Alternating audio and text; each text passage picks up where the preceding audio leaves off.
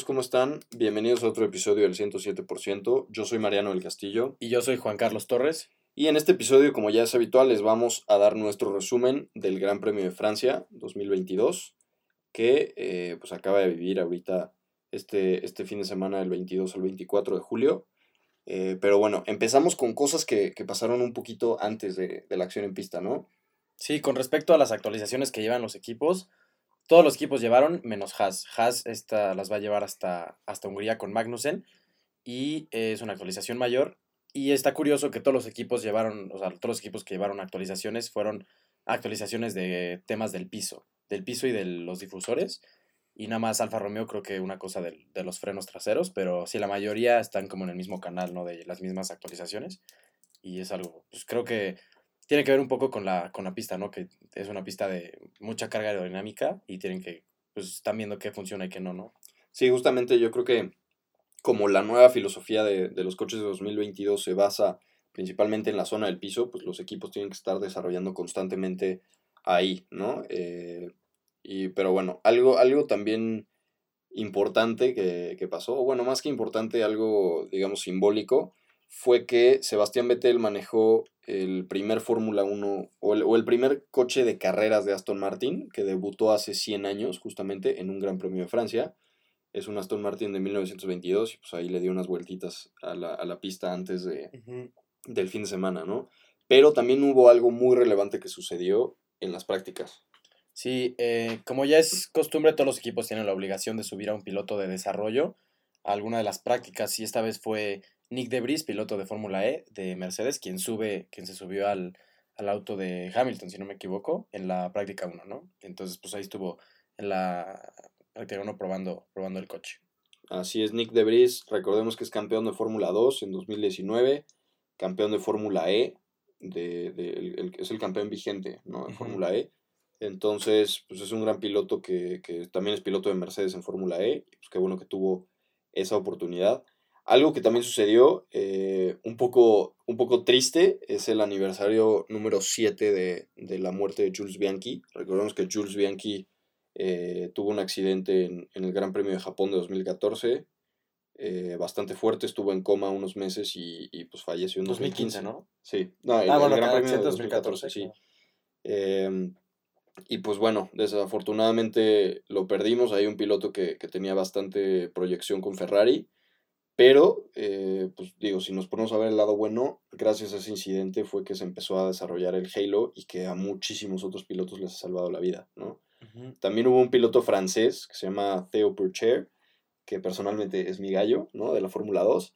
Eh, quedó en segundo lugar en la carrera, en la carrera más larga del fin de semana.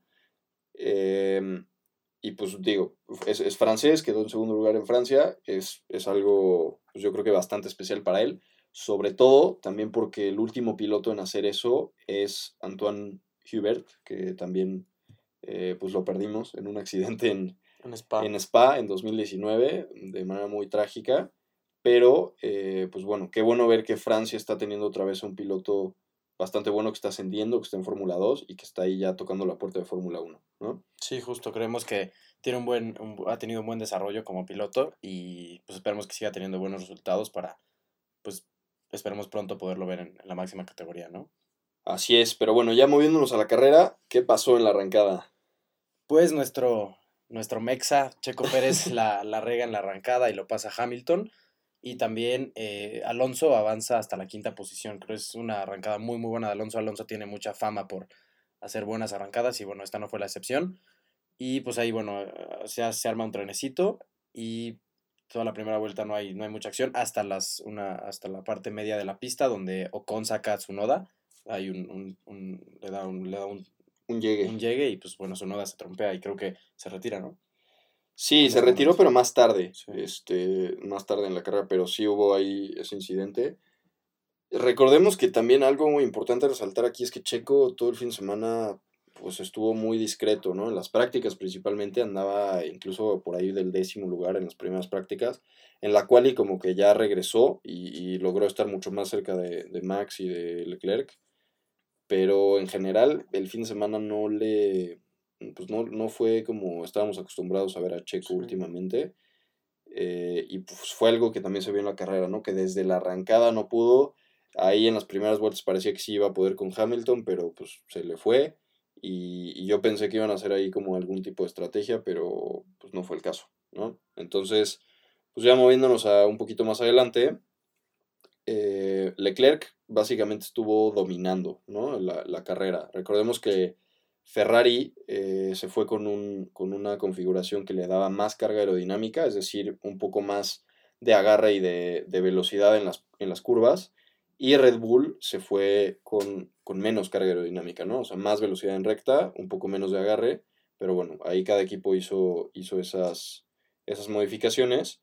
Eh, y pues esto en la carrera se vio que la verdad es que Leclerc traía el ritmo, ¿no? Y estaba controlando la carrera, Verstappen lo entiende y se empieza, empieza a manejar su carrera diferente, ¿no? Empieza como a administrar un poquito sus llantas y se mete a los pits en la vuelta 16. Recordemos que traía llantas medias, se mete por llantas duras y después... Eh, pues después hay, en la vuelta 18, Leclerc eh, siendo líder choca, literal, o sea era una curva, es una curva amplia a la derecha y bueno, la, trayectoria de esa curva es, es, es muy abierta y entre que pisó algo, eh, la parte sucia y entre que ya no traía buenas llantas, pues se trompea, se va contra el muro y pues ahí se queda atorado, ¿no? Con las llantas. Y ahí es donde, donde hay un grito que ya, que ya voló en internet, sí, este, que se empieza a quejar con, el equipo de que algo del pedal, etcétera. Y luego también vemos ahí al, a su ingeniero que, del que tanto hemos hablado de, del de copy, checking, no sé qué, pues ahí también este, tartamudeando. Tartamudeando, sí le dice como, ah, ah, ah, ah, ¿are you okay? No sé qué, como que todos estaban sacados de onda. Y bueno, ahí después Leclerc eh, pues echa su grito, su famoso grito que, pues que casi rompe el micrófono, ¿no? Pero... Sí, sí, la carrera fue en Francia, pero si estás en la Ciudad de México, hasta allá se escucha el grito, ¿no? Sí, la verdad es que, híjole, él, él mismo lo dijo después que fue un error y él mismo dijo que, que para el nivel de, de, competencia que hay del, en el campeonato, pues está cañón que él vaya a ganar y no merece el campeonato. Él, él mismo lo dijo, si sigue cometiendo sus errores, ¿no? Entonces yo creo que es un golpe muy fuerte para Leclerc, pero históricamente hemos visto cómo se recupera de todas estas cosas, entonces yo espero que, que aprenda de esto. Eh, yo creo que la presión ya, ya lo está alcanzando mucho, de que ya está diciendo, híjole, es que si no gano, Verstappen me va a ganar, pero pues si sigue, si chocas, pues más te va a ganar, ¿no? Entonces... Eh, bueno, ahí yo creo que también es importante mencionar que como Ferrari traía más carga aerodinámica que Red Bull, obviamente en las curvas las, las llantas se desgastan más, ¿no? Entonces, esto también es clave porque Verstappen entra en la vuelta 16 y dos vueltas después, que es cuando choca Leclerc, ya la diferencia que tiene Verstappen con Leclerc es menor a lo que te tardas en los pits. Es decir, si Leclerc entraba a los pits en ese momento, iba a salir atrás de Verstappen. Entonces ya se estaba tardando mucho Ferrari en meterlo. Eh, y pues después, después sucede esto, ¿no? Ahora, eh, obviamente esto provoca un safety car y entra Sainz en la vuelta 19. Recordemos que había arrancado en la posición número 19 y, arrancó con llantas duras, ¿no? Contrario a lo que la mayoría de las personas estaban haciendo. Eh, pero bueno, entra con llantas duras por llantas medias. Pero al salir de los pits, Ferrari lo deja, pues le dice que salga pero venía un coche pasando, ¿no? Un Williams de, Alex Albon. Obviamente los pilotos no tienen responsabilidad en esto porque pues, no estás viendo, ¿no? O sea, no se puede ver si viene alguien o no. Eh, pero bueno, por esto le dan una penalización a, Carlos Sainz de un unsafe release, de una, penalización de 5 segundos, que a mí me pareció raro, ¿eh? yo pensé que iba a ser una multa para el equipo, porque al final es el equipo el que comete la infracción. Eh, pero bueno, le dan ahí 5 este, segundos de penalización y la verdad es que se nota mucho cómo Ferrari está, pues yo no sé en qué están pensando, pero están como que fuera del juego, ¿no? Porque le dicen, le dicen por el radio a Sainz, no, pues ah, tienes un stop and go de 5 segundos. Y Sainz viene manejando y le dice, no, no es stop and go, es penalización de 5 segundos. Pero a ver, tú eres el ingeniero, tú, tú, eres el que le debe de pasar la información claro. precisa a Sainz y no se le estás dando. Y el piloto que va manejando te tiene que resolver eso. Y más adelante pasó algo más, que, que ahorita también lo vamos a comentar pero la verdad es que Ferrari, híjole, sí, sí. Qué bueno que yo no soy fan de Ferrari, porque si no me estaría jalando los pelos, ¿no? Sí, sí, creemos. Tienen la meta en todo menos en, la carrera, ¿no? Y bueno, este, ya que tu propio piloto que está manejando a 300 kilómetros por hora te esté corrigiendo, creo que pues habla un poco de, pues, lo, lo dispersos que están en el equipo, ¿no? Y bueno, después de esto hay una, eh, de la vuelta 20 prácticamente hasta la 41 no hay, no hay mucha acción. Hasta justo la vuelta 41 que hay una pelea entre, entre Sainz y Checo. Bastante interesante que este, ahí se ve un poco eh, las tácticas de defensa de Checo que fueron un poco ahí este, peligrosas porque sí se pudieron haber tocado, pero bueno, al final Sainz, eh, Sainz lo logra pasar en, en, la última curva y bueno, es, es una pelea bastante pues, entretenida, ¿no? Y ahí es donde pasa el radio, ¿no? Justo eh, lo, habían, lo, habían, lo habían llamado a Pitts y pues Sainz dice, no, no, no, not now, o sea, estoy, ves que no ves que estoy peleando y pues no, no voy a entrar ahorita. Pero justo lo que decíamos, que tu propio piloto ya te está, básicamente es, su propio estratega, ¿no? Pero Sainz llevaba media vuelta peleando con Checo. Y bueno, cuando sacaron la transmisión de, de Fórmula 1, recordemos que no es al momento lo que nosotros escuchamos en la tele y que pasan en la transmisión. Este, cuando la sacaron ya estaba en la última curva y pues digo, viene peleando con Checo y obviamente le dice not now. Y además Ferrari le viene preguntando, oye, a ver, ¿quieres parar? Estamos hablando de una carrera de 53 vueltas y esto fue en la vuelta 41. Y Sainz le dice, si vamos a parar, que sea ya, ¿no? Porque obviamente lo que pudieron haber hecho es seguir, que Sainz tenía el ritmo, ¿no? Para seguir y, que lo, o sea, con la penalización de 5 segundos eh, se la aplicaran al final. Yo creo que sí tenía el ritmo para sacarle más de 5 segundos al, a los que venían atrás, o sea, Checo y Russell. Pero bueno, pues Ferrari lo manda a los pits con una estrategia un poco difícil de, de descifrar, ¿no? Y le ponen llantas medias. Pero bueno, ahí empieza lo bueno entre Checo y Russell, ¿no? Sí, justo tienen un toque. Eh, en la misma, creo que es en la misma curva donde se pegaron Ocon y Sunoda. Sí. Este, y ahí este, se ve que eh, Pérez va por fuera y ya tiene pues, la línea y entonces Russell se abre mucho y lo saca a la pista. Y pues a mi parecer obviamente fue, fue responsabilidad de Russell porque si no le deja espacio y al final pues empieza, empieza a decirle a su equipo de que, oye, no me dejó espacio, no sé qué, que me regrese a la posición, pero pues a mi parecer sí era totalmente su responsabilidad. Y hasta vemos que Checo se sigue derecho y hasta pasa hasta pasa ¿no? se sigue, eh, le saca bastante ventaja. Ya luego se la, se la, obviamente se regresa y todo, pero, pero pues hay un poco de acción con, con Russell y Checo. Sí, esa curva e, es la curva 7 y recordemos que es una curva de 90 grados a la izquierda que vienes de una recta larga con DRS, ¿no? Entonces, es un, es un buen punto de rebase, pero si vienes muy lejos, como es una curva de 90 grados a la izquierda y es, no es tan amplia, pues puede pasar lo que pasó con Checo y Russell, ¿no? Que Checo sí le deja espacio a Russell, pero pues Russell no alcanza a entrar y dar la vuelta, entonces cuando él sale de la curva ya está... O sea, está en el límite de la, de, la curva, entonces ya no le deja espacio a Checo y pues Checo se tiene que ir por el escape, ¿no? Eh, pero bueno, vuelta 43 finalmente es cuando entra Carlos Sainz, con, faltando 10 vueltas para el final. Entra estando en tercer lugar, sale en noveno y pues ahí digo ya Ferrari pues como que firma su sentencia, ¿no? Yo, o sea, al menos firma su sentencia del campeonato de constructores, del de pilotos, pues yo creo que también, ¿no? Ya igual ya hay alguna esperanza, pero al menos del de constructores yo creo que ya no. Eh, y bueno, después se queda parado Wang Yu Zhou en la vuelta 49 y provoca un safety car virtual, ¿no? No sé ustedes, pero cuando yo estaba viendo la carrera que Russell estaba atrasito de Checo pisándole los talones y que pues ya traían unas llantas los dos un poquito desgastadas, yo dije, qué bueno que ahorita en el virtual safety car este Checo puede digo, se van a ir más lento, entonces sus llantas como que les da un break, eh, mantiene la temperatura, no las desgasta tanto para ya poder pelear mejor en las últimas vueltas.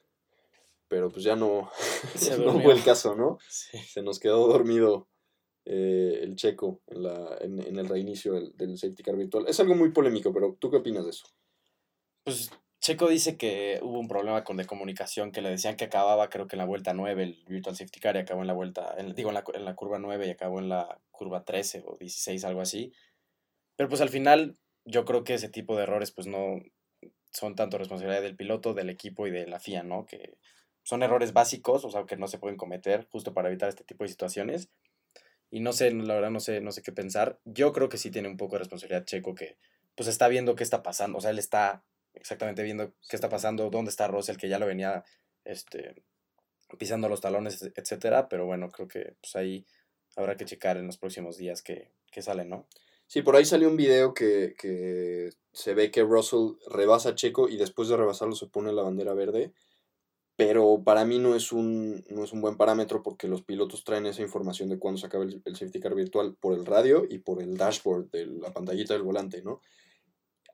sumado a esto, yo creo que poquito antes de que acabara el, safety car virtual, Russell acelera y se, se le empareja a Checo. Entonces ya venía muy agresivo Russell y si yo hubiera sido Checo, yo creo que estaría viendo en los espejos a ver qué está haciendo y en cuanto veo que se me empieza a acercar, le piso, o sea, haya acabado el safety car, el safety car virtual o no, porque digo, pues no, no, tampoco está bien que lo haga, pero si lo está haciendo y se lo están permitiendo, pues también hay que defenderse, ¿no? Y también creo que tiene que ver un poco con, algo menciona Checo del, del, del delta que tenía, que cuando justo fue la, que Ross se lo pasa, su delta estaba muy cercano a su tiempo de vuelta, entonces ya no podía acelerar más, porque si ya habíamos comentado que si, que si supera su delta, o sea, su tiempo de, de vuelta, pues es penalizable, ¿no? Justo por la velocidad que tienen que mantener en el safety car virtual, entonces creo que es una combinación de varias cosas, pero que bueno, que al final pero se lo pasa y se roba ese último escalón del podio y Checo queda cuarto. Justamente, Sainz pues, remonta el 19 al quinto, pero pues con un potencial podio que, no supieron aprovechar. Doble podio de Mercedes, el primero del año, que ya se ve que Mercedes está, está recuperándose bastante. Hamilton en especial muy fuerte este fin de semana. También recordemos que se quedó sin, sin bebida en la carrera, ¿no? el sistema de, de hidratación no funcionó en su coche y al final ahí en el podio se, se acostó en el piso porque se estaba, se estaba deshidratando. Eh, recordemos que hace mucho calor allá, pero bueno. Eh, pues fue una carrera, yo creo que un Gran Premio de Francia típico, ¿no? Que, que, no ofreció tanta acción. Yo creo que Paul Ricard es una pista muy, muy buena, pero el hecho de que, de que tenga, del trazado que escogieron, recordemos que tiene muchísimos trazados a escoger esa pista, tiene muchas opciones.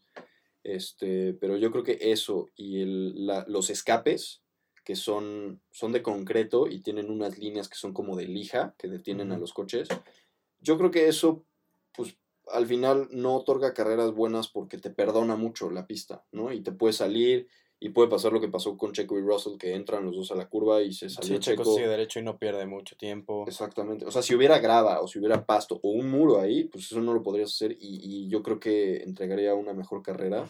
Eh, es muy probable que esta carrera ya no la veamos en el calendario el próximo año porque ya está por entrar eh, Sudáfrica y también ya está el contrato de, de, de Las Vegas es, probable que tampoco veamos a Spa-Francorchamps, la pista de Bélgica, que esa yo creo que sí sería una pérdida.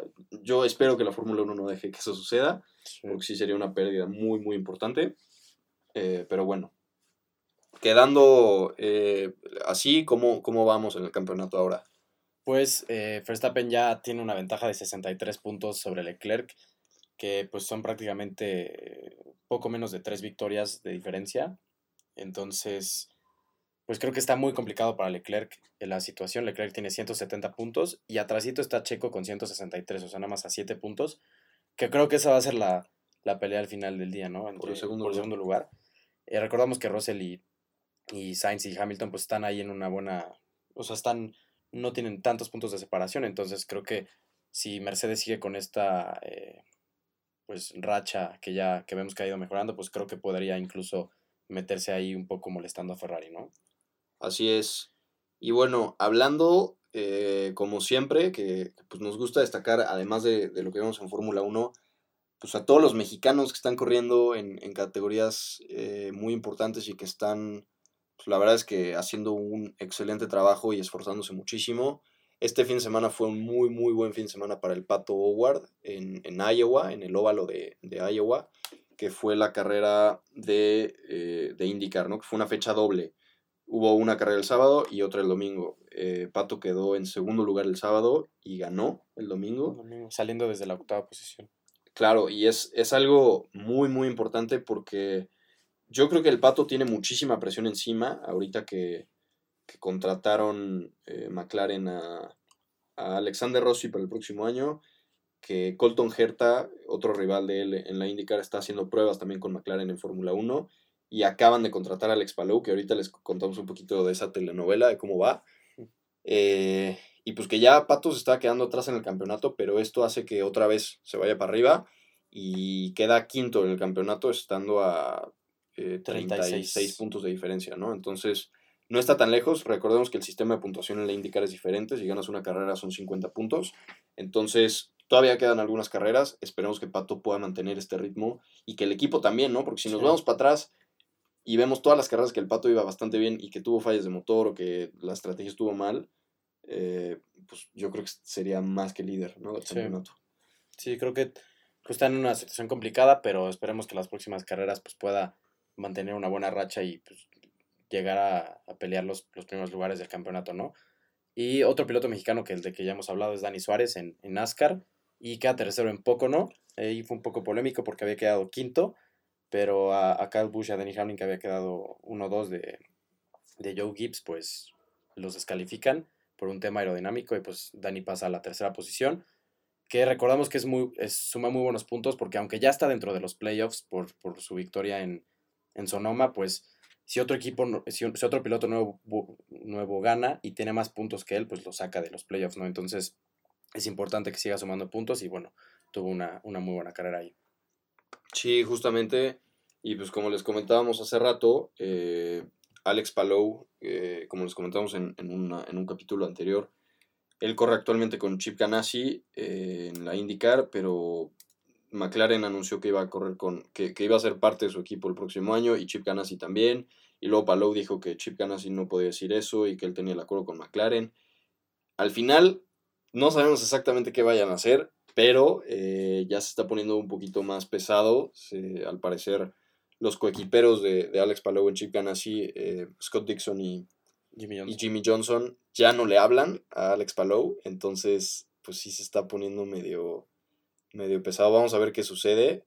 Igual, Alex Palou pues, no ha ganado una carrera este año, entonces todavía Más presión. sí hay, hay un poquito más de presión. Va en sexto lugar, atrásito del pato. Pero bueno, eh, pues esperemos que eso se resuelva pronto. Ojalá que sea a favor de- del mexicano, del pato Howard, que pues, la verdad es que el que mejor se ha mostrado este año, es el que más adelante va al campeonato de estos tres pilotos. Entonces, pues ojalá que los resultados sean acordes a eso. Pero bueno, eh, por el momento es todo. Recordemos que la próxima carrera es en Hungría, eh, en una semana, y después de eso tenemos el parón de verano, ¿no? Entonces, pues no va a haber Fórmula 1 por un rato, pero sí va a haber el 107%, entonces nos, nos van a poder estar escuchando y aprendiendo más de, de las carreras. Pero bueno, nosotros nos despedimos. No se olviden de, de suscribirse, de, de hacernos llegar sus comentarios. Eh, a mí personalmente en las redes sociales me encuentran como arroba Mariano del Castillo. Y a mí me encuentran como arroba jc-torres 10. El podcast también lo encuentran como arroba el 107 bajo.